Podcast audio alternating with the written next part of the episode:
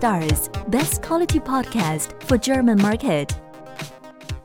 Herzlich willkommen zu einer weiteren Ausgabe. Diesmal wieder ein Live-Mitschnitt unseres Münchner Private Label Meetups. Zu Gast war der Bernhard Rauscher bereits zum zweiten Mal und das Thema ist Produktfotografie selber machen, angefangen von einem 5-Euro-Studio bis hin zu einer professionelleren Ausstattung.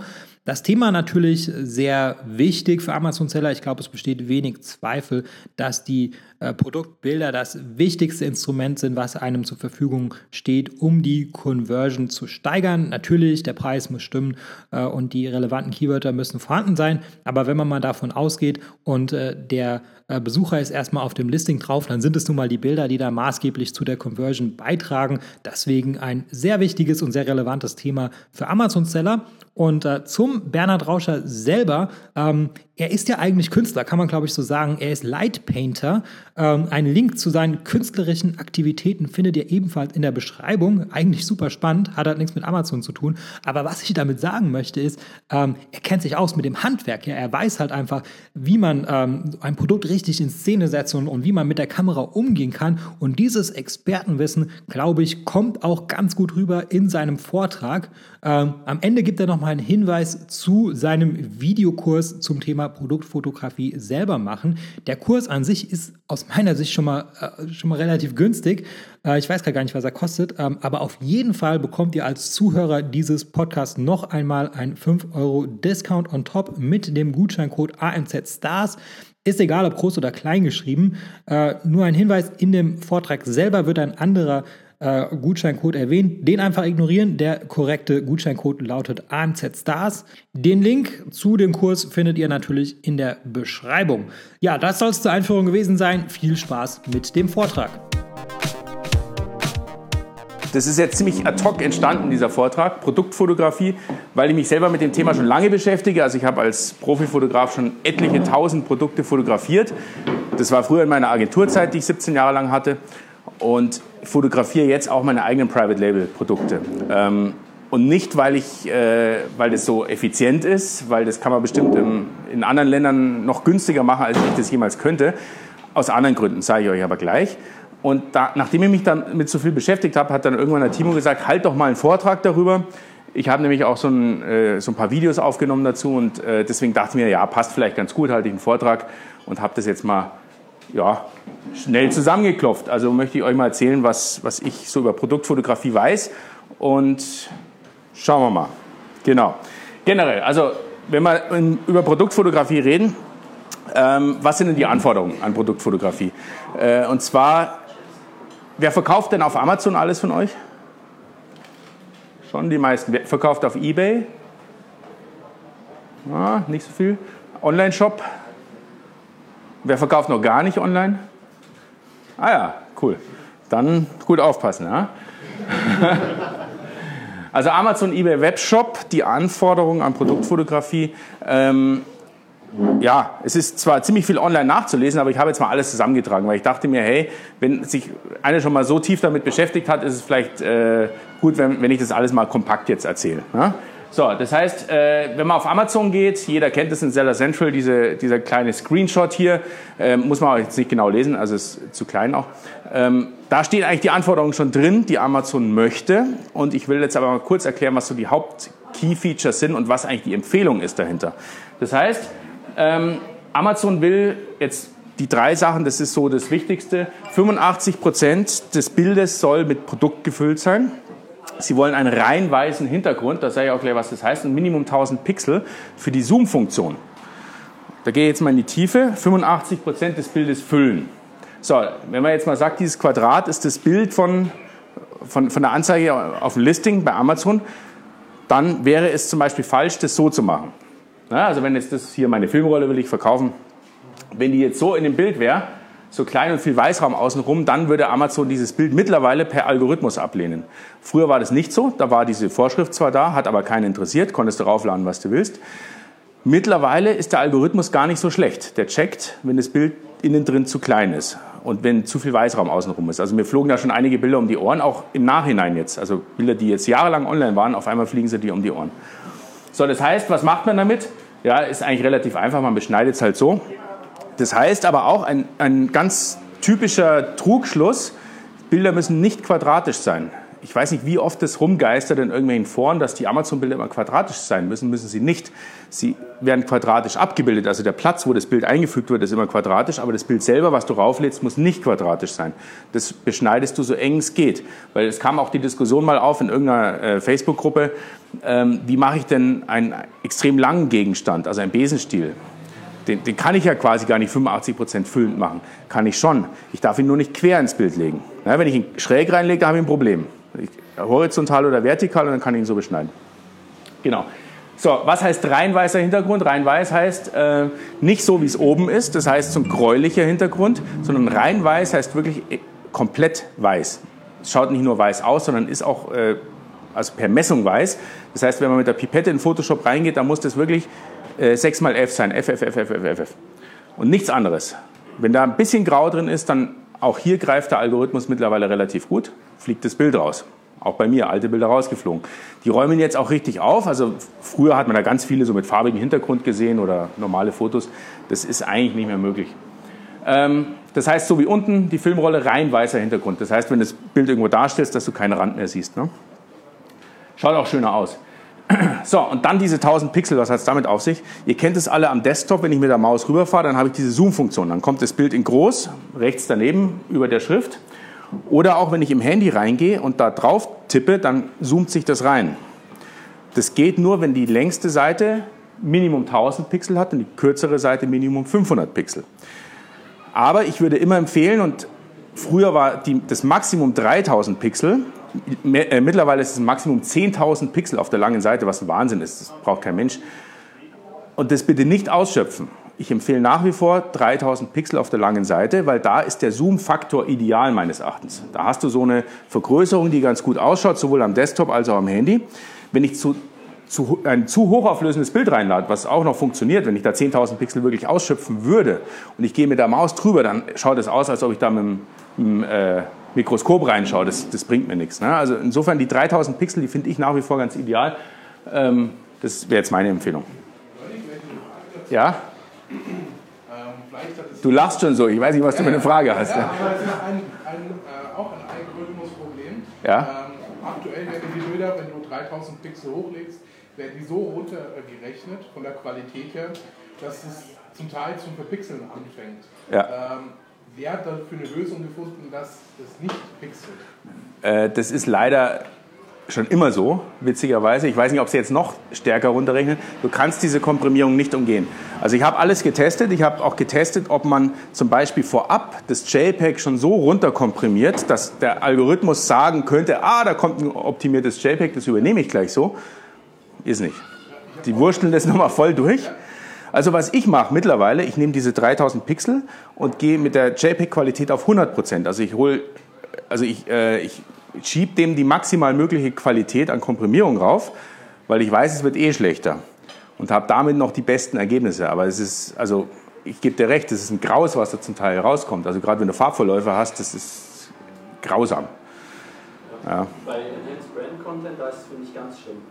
Also da, das sieht, das sieht, so, das sieht richtig scheiße aus. Und da kannst du ja, ja. mal 500, 600 Pixel hochladen. Und ja, ja, die. Äh, trotzdem, da sage ich 600 Pixel, da muss er nicht mehr viel komprimieren, das wird ja auf 300, 400 angezeigt und das sieht echt das sieht so scheiße aus. Das ist ganz wild, ja. So Anforderungen, das ist äh, ja. Ja gut, die, die optimieren halt auch, weil, weil Amazons größte Geschichte ist Serverlast und, und, und Daten ausspielen. Haben wir ja beim Prime Day gesehen, was passieren kann, wenn da ein bisschen zu viel drauf kommt. Ähm, das heißt, die schauen, dass sie die Daten klein kriegen. Ja? Gerade beim Enhanced Brand Content, wenn da jetzt jeder daherkommt und solche Seiten baut, na, dann sind die halt auch ziemlich fett irgendwann. Ne? Aber da habe ich jetzt keine Lösung, außer ich, wie ich es mache. Ich schiebe es halt mit 100% Qualität drauf, um dass ich hinten raus noch ein bisschen Qualität übrig habe. Ne? So mein, meine Theorie dazu. Genau. So, dann kommen wir mal zu eBay. eBay habe ich auch mal einen tollen Screenshot dabei. Äh, bei eBay fühlt sich das an, als ob dieser Text aus den 90er Jahren ist, wie man so Flohmarktverkäufer berät, wie sie tolle Fotos machen können. Ja? So, die Anforderungen, die eBay hat, sind relativ niedrig. Das heißt, mein Fazit ist hier, eBay, hast du Amazon, hast du eBay. Also wer sich an die Amazon-Richtlinien hält, auch mit dem rein weißen Hintergrund, mit dem Beschnitt, all dieses Zeug, bist du wunderbar bedient. Mit eBay brauchst du eigentlich sonst nichts machen. Äh, dann, also relativ kurz und knackig. Dann der eigene Webshop. Ich habe hier mal einen Screenshot. Äh, hier ist es so, dass ich auch empfehlen würde, nach den Amazon-Richtlinien vorzugehen, denn dieser rein weiße Hintergrund hat ja auch einen optischen Sinn. Das heißt, wenn ich so eine Suchergebnisseite anzeige, dann sind da keine Ränder drumherum, so Kästchen, das schaut ja auch irgendwie komisch aus, sondern wie hier in dem Bild kann man ein Bild einfach reinsetzen und du siehst gar nicht genau, wo es aufhört und anfängt und kannst dann mit HTML irgendwelche Dividers drumherum machen, wie hier dieses schräge Zeug darüber und man hat so das Gefühl, das Bild geht bis dahin, obwohl es gar nicht bis dahin geht. So, das heißt, hier der Webshop, Empfehlungen auch safe mit den Amazon-Standards. Also das heißt, mein Fazit ist, wenn du an, dich an Amazon hältst, dann ist es äh, schon mal ganz gut. Und dann ist die Kür, wenn man sagt, äh, mit Freistellern, also wenn man nicht rein weiß macht, sondern wenn man es transparent macht, das ist aber dann relativ aufwendig, dann auch in der Post-Production, äh, dann kannst du auf farbigen Hintergrund deine Produkte setzen, wie hier zum Beispiel. Ne? Das funktioniert aber weder bei eBay noch bei Amazon weil äh, dort kannst du eigentlich nur JPEGs raufladen oder es kommt JPEGs raus zum Schluss.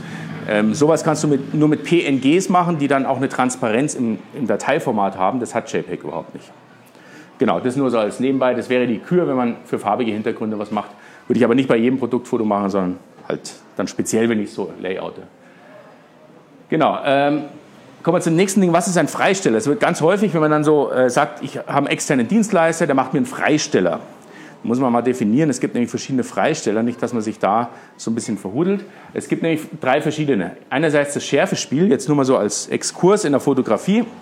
Wenn ich jetzt so ein Bild habe, dann ist es so scharf von vorne bis hinten, da brauche ich keinen Freisteller zu machen, weil äh, der Hintergrund stört jetzt nicht, sondern die, die hebt sich durch das Motiv schon relativ gut ab von Hintergrund. Wenn ich jetzt aber einen unruhigen Hintergrund habe, zum Beispiel bei ihr hier, dann fokussiere ich auf, auf ein Auge oder sowas und habe hinten und vorne unscharf. Das nennt man auch Freisteller, hat aber nichts mit den Freistellern in einer Produktfotografie zu tun. Nur um das mal abzugrenzen. Heißt aber genauso im Deutschen. Und das, der zweite Freisteller ist einfach nur der Beschnitt. Das heißt, ich habe hier irgendein Foto und schneide mir da halt äh, einen Teil raus. Das nennt man auch Freistellen, hat aber auch noch nichts damit zu tun, was wir eigentlich wollen. Was wir wollen, ist das, wir wollen vor rein weißem Hintergrund diesen Freisteller und den können wir auch ganz gut in Auftrag geben, zum Beispiel bei Fiverr oder bei irgendwelchen Internetdiensten, die halt äh, freie Mitarbeiter vermitteln, die können sowas relativ gut äh, mit ein paar Klicks, aber ich zeige euch auch, wie man es selber mit ein paar Klicks kann. So, und die Kür ist dann, wie gesagt, wenn man es vor transparenten Hintergrund macht, dann kann ich da natürlich auch einen Hintergrund dahinter schieben noch. Dann, was sind Haupt- und Nebenbilder? Ähm, oft werden, äh, ist zu schnell, zu langsam, kommt damit, alles gut? Ja. Gut, alles Profis im Raum hier. Haupt- und Nebenbilder. Ähm, was ich jetzt alles gesagt habe mit den Anforderungen, gilt nur fürs Hauptbild. Weißer Hintergrund, 85 Prozent, all dieses Zeug. Nur fürs Hauptbild. Ich empfehle diese 3000 Pixel trotzdem auch für die Nebenbilder, weil da will ich auch eine Zoom-Funktion haben. Aber das andere ist egal. Das heißt, wenn ich hier so ein Hauptbild habe, das heißt, ich sehe auch gar nicht, wo der Rand ist, wie gesagt, wegen dem Weiß. Und die Nebenbilder, die ich erzähle dir gleich, was das ist. Das ist ein Produkt, was ich verkaufe, gell? Das hey, das musst du dir mal vorstellen. Das sind, was ist denn das? Das sind, ja, das, ja, das habe ich schon alles zusammengekauft. Also ich habe nichts gebastelt. Aber was du damit machen kannst, das ist mein erstes Nebenbild, ja. Jeder wundert sich, ja. Du kannst da tatsächlich unten eine Taschenlampe reinstecken, das Ding da oben anleuchten und dann in der Langzeitbelichtung Light Painting damit machen, meine Passion, und kriegst dann sowas raus. Ja? Deswegen verkaufe ich so ein Produkt. Das sind meine zwei Nebenbilder zu dem Produkt. Das ist ganz wichtig. Was ich damit aber sagen will, neben dem Spaß, äh, immer die Anwendung zeigen. Das ist ein extremes Beispiel. Kein Mensch würde dieses Produkt nach dem ersten Bild kaufen. Warum denn auch? Aber wenn ich das dritte Bild sehe, sage ich, wow, das kannst du damit machen. Ja, klar kaufe ich das, sofort. Gleich ausverkauft, wenn ich das jetzt sage hier. Ne? Ein anderes Beispiel, hier habe ich so meine äh, Spielkarten in Spiracles, so ist auch das Layout von dieser äh, ganzen Präsentation hier. Äh, da ist auch das Hauptbild so, aber das Nebenbild ist zum Beispiel dann äh, ein Moodbild, weil das war jetzt für die, äh, fürs Allgäu, für die Berge, für Oberstdorf. Äh, da mache ich natürlich ein Moodbild in die Nebenbilder. Also immer eine Anwendung zeigen, ein Moodbild, ein Imagebild, äh, solche Sachen in die Nebenbilder rein. Da hatte ich null Zeit, das Ding musste raus, das musste auf den Flyer. Ich habe die, die Packung in der Früh bekommen, habe meine Bergstiefel genommen, bin in den Garten raus und habe das Bild halt geschossen. Übrigens auch ein Vorteil, was ich nachher sage, hast keine Zeit, das irgendwo anders zu machen. Da kommen wir nämlich schon zum Make or Buy. Viele sagen, ja, als Unternehmen, ja. Ich habe eine Frage, ähm, im Hauptbild sind auch Requisiten erlaubt? Nein, im Hauptbild sind keine Requisiten. Also wenn man es ganz katholisch nimmt. Ne? Keine Requisiten, nichts, was nicht mitverkauft wird und auch keine Menschen. Aber wir sehen es relativ häufig. Also da, das kann der Algorithmus natürlich noch nicht maschinell erfassen, ist da jetzt ein Mensch dabei oder nicht. Theoretisch nicht möglich. Wenn dich ein Wettbewerber anschwärzt, dann fliegt es wahrscheinlich wieder raus. Nach der TOS ist es nicht möglich. Kategorien, wo es ganz, das viel gibt, zum Beispiel Geldbeutel Kreditkarten Ja, ja. oder sowas. Also, Auch. Nebenbilder, ja. Ich empfehle auch dringend. Also immer Anwendung zeigen. Jetzt habe ich hier gerade keine People drauf gehabt auf meinen Beispielen, aber immer, also Nebenbilder Vollgas, ne? aber Hauptbilder halt nur das Produkt auf weiß und, ne? kleiner Hinweis dazu. Viele von euch werden schon gesehen haben. Amazon verschickt zurzeit auch viele Mails und sie darauf hinweisen, dass sie diese Hauptbildregeln, die du gerade gesagt hast, ab September verstärkt durchsetzen werden. Ja, schon wieder. Die verschicken ja diese Mails seit zwei Jahren ungefähr. Haben wir noch nichts gemacht, aber, aber mir ist tatsächlich, mir ist vor zwei Monaten ein Bild rausgeflogen, wo ich echt nicht wusste, warum. Ja, es war so was halb transparentes und ganz komisch. Und dann habe ich echt im Support angerufen und dann haben die da drei Tage gebraucht. Sind zurückgerufen und haben gesagt, ja, der Schlagschatten. Also da ist tatsächlich der Algorithmus angesprungen, dann hat einer manuell kontrolliert, hat gesagt, da ist ein Schlagschatten drauf, das Bild fliegt raus. Nein. Also du kommst durch mit einem minimalen Schlagschatten, aber da war so ein bisschen mehr Schlagschatten, dann haben die das manuell rausgehauen, das Bild. Und ich habe auch keine Chance mehr, das wieder raufzuladen. Aber was vielleicht auch noch wichtig ist, dass die Starguides-Vorgaben eingehalten werden, bei Bekleidung zum Beispiel. Weil die haben für Titelbilder auch ähm, eigene Richtlinien und auch Ja. Nebenbilder. Also da darfst du gar nicht jetzt wirklich Emotionsbilder reinstellen. Die müssen alle Starguide-konform sein. Ja, äh, ich habe probiert, das in 30 Minuten jetzt zu quetschen. Und da würden wahrscheinlich äh, so, ein- so ein, so ein Drei-Stunden-Workshop draus werden, wenn wir jetzt in diese ganzen äh, Unterkategorien gehen, Style Guides. Also, aber es ist ein guter Hinweis, Alex. Style Guides beachten. Es gibt in jeder Kategorie kategorienspezifische Style Guides. Und das betrifft nicht nur die Bilder, sondern es betrifft alles. Wie viel, äh, wie lang darf der Titel sein? Das ist ja auch kategorienabhängig und lauter ein Zeug. Ne? Da gibt es dann nochmal Spezialsachen. Gerade bei Klamotte, wie du sagst, ist natürlich klar, wenn da jeder macht, was er will, dann, dann schaut es auch wild aus. Ne? Danke für den Hinweis, genau. Style Guides. Äh, jetzt kommen wir zum Make or Buy. Viele sagen, hey, du bist Unternehmer, arbeite an deinem Unternehmen und nicht in deinem Unternehmen. Vergiss diese ganzen Fotos machen. So, und ich habe jetzt einfach mal ganz objektiv, das kann dann nämlich jeder für sich selber entscheiden, ob er Fotos machen will oder nicht. Do it yourself. Was spricht dagegen? Erstmal mit dagegen natürlich, klar. Äh, man muss nichts lernen. Das würde auch dafür sprechen, das rauszugeben. Das spricht für gegen Do-it-yourself. Ne?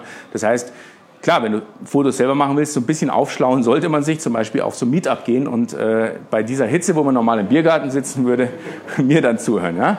So, musst aber nichts lernen, wenn du es rausgibst. Ähm, du hast keine Investition, weder Kamera noch Studio noch sonst was, klar. Und äh, du hast einen geringeren Zeitaufwand. Der Butrus wird uns gleich erzählen, wie man ein Unternehmen richtig cool skaliert. Der macht, glaube ich, gar nichts selber, oder Butrus? Einkaufen und schlafen. Einkaufen und schlafen. Ey, das ist geil. Das möchte ich auch mal machen. Aber, aber erzähl er gleich. Also dranbleiben, auch live. Ja, Aber der, auch zu den Fotos ein bisschen Anwendungsfotos, wie man das noch anders machen kann. genau. Genau. So, das, das wäre jetzt für Pro rausgeben. Für Pro, ich mache es selber, ist bei mir nach eigenen Vorstellungen. Ich habe manchmal ganz eigene Vorstellungen, bis ich das jemand erzähle, wie ich dieses Bild machen will. Ja, dann mache ich es gleich selber. Äh, ich spare Kosten, ja. Es ist tatsächlich gerade für Leute, die jetzt am Start sind. Du hast unendlich viele Kosten. Es ist nicht zu vernachlässigen. Viele sagen dann, ist doch scheißegal, der Fotograf, das kostet nicht so viel. Aber ganz ehrlich, das läppert sich. Die ERN-Codes, der Steuerberater, pup, pup, pup. So, und das ist eine Sache, die kannst du relativ einfach selber machen, Fotos. Vielleicht am Anfang drüber nachdenken. Also ich bin ein großer Fan davon, auch alles mal selber gemacht zu haben, um es später, wenn ich dann skaliere, das auch rauszugeben. So, dann Rechte besitzen. Das ist ein Thema, was ganz, ganz selten irgendwo ähm, äh, äh, ankommt. Ganz ehrlich, wenn ich irgendeinen Fotografen beauftrage, gerade übers Internet, und mir überhaupt keine Gedanken mache über den Vertrag, der dahinter steckt, da kann es ganz schön gefährlich werden. Der Fotograf hat immer das Urheberrecht, das kann er nicht abgeben. Was passiert mit den Fotos? Wie lange habe ich die Rechte? Kann ich sie weltweit verwenden? Habe ich eine Zeitbeschränkung? Manchmal irgendwo in den AGB des Fotografen versteckt. Echt aufpassen.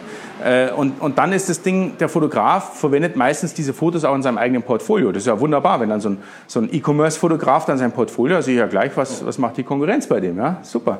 Also echt aufpassen. Da gibt es so verschiedene Sachen, gerade in Rechten. Wenn ich die Bilder selber mache, dann hat sie keine andere und ich habe 100% die Rechte dran. Und dann für mich ist natürlich auch ein Riesenthema, keine Abstimmung mit einem anderen Fotografen und ich kann 24-7 Bilder machen. Wenn ich ein Sample bekomme aus China und habe Lust, am Samstagabend ein Foto zu machen, dann mache ich es am Samstagabend. Ja, also das ist schon auch ein Thema. So, meine Setups. Das, das, sind jetzt so total komische Bilder. Die Bilder sind nämlich Screenshots aus so, so ein paar Videos, die ich gemacht habe. Erzähle ich auch gleich nachher, äh, was man, wo man die Videos anschauen kann. Ähm, ich habe jetzt mal die Setups von No Budget bis, bis ein bisschen mehr dann dargestellt.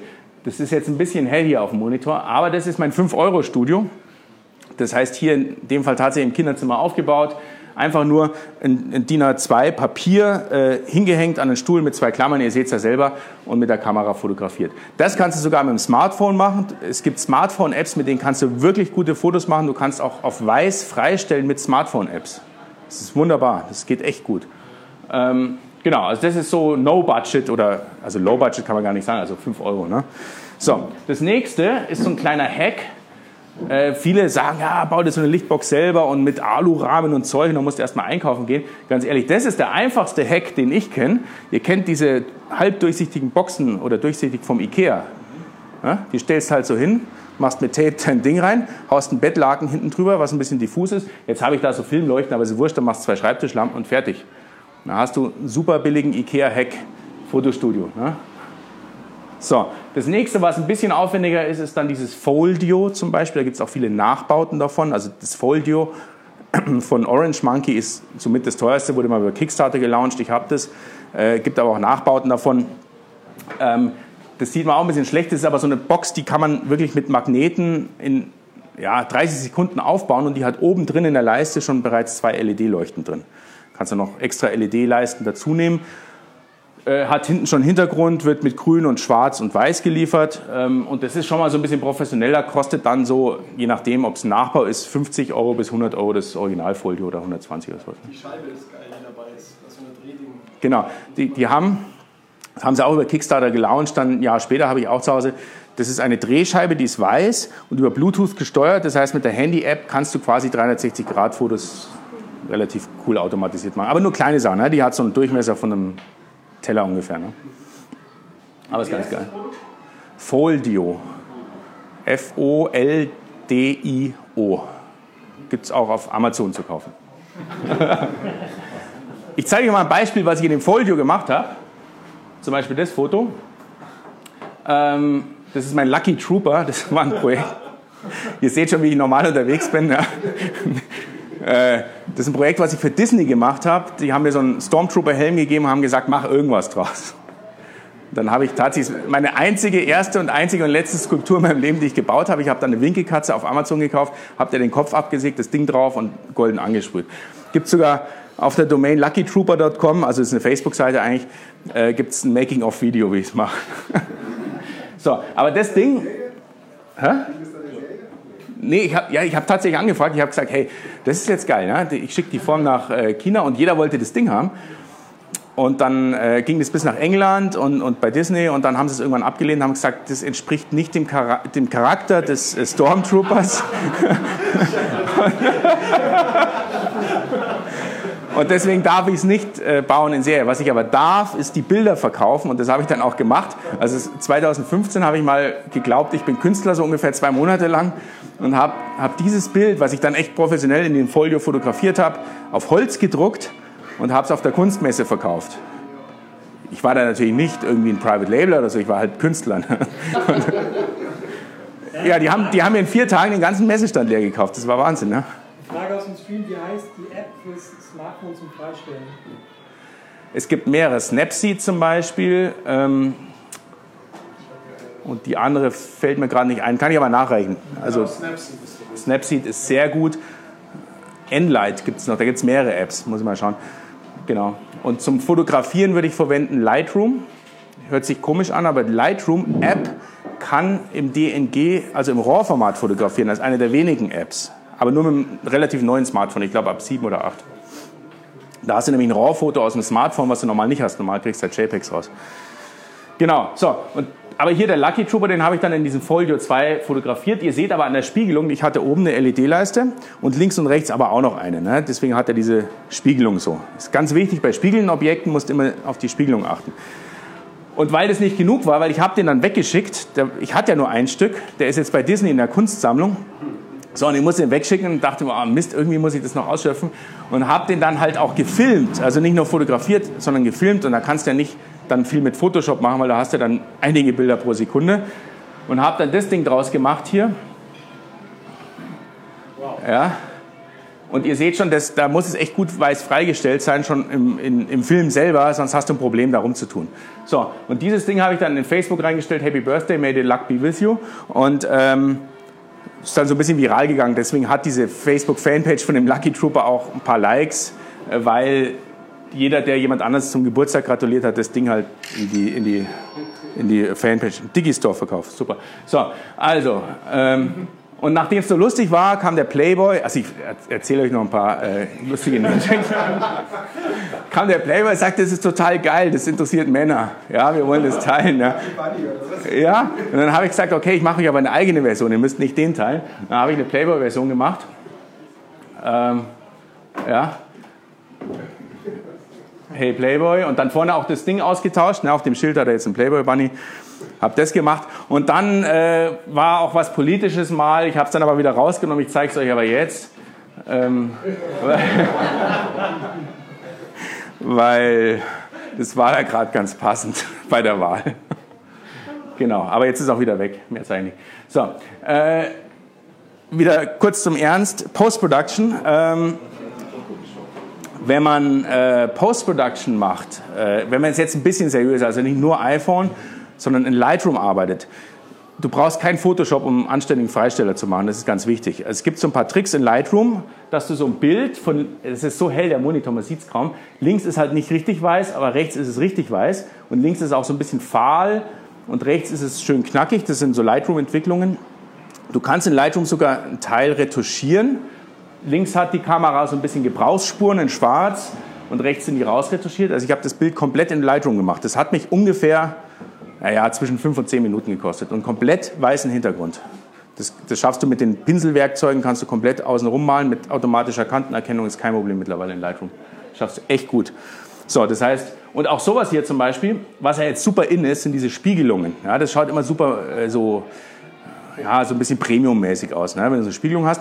Ich habe die so fotografiert, dass ich auf einer Plexischeibe das Ding fotografiert habe ähm, und, und dann in Lightroom das komplett bearbeitet habe. Auch diese Kante hinten, wo eigentlich die Plexiglasscheibe aufhört, die kannst du mit dem Dunstregler, so doof das klingt, mit dem Dunstregler holst du normal, das ist ein bisschen technisch, also ihr müsst euch nicht merken, aber holst du normal den Dunst raus, aber wenn du Dunst reindrehst, dann wird es halt unscharf an der Stelle. Und wenn du es ausmaskierst, kannst du mit dem Dunstregler quasi diesen Verlauf so machen, dass der Horizont weg ist.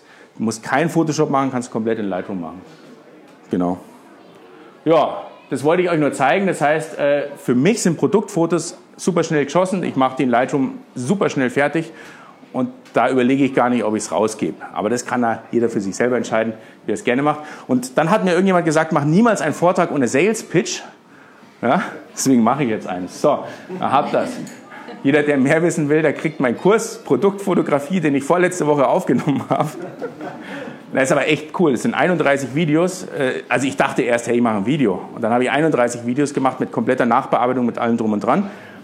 Und habe den ins Netz gestellt, habe den schon preisreduziert auf 19 Euro, weil ihr so cool seid und weil ihr hier hockt und schwitzt, kriegt ihr nochmal 5 Euro Rabatt mit dem äh, Gutschein Meetup, Code Meetup. Ja, aber der ist nur heute Abend gültig, ja. Ja, echt?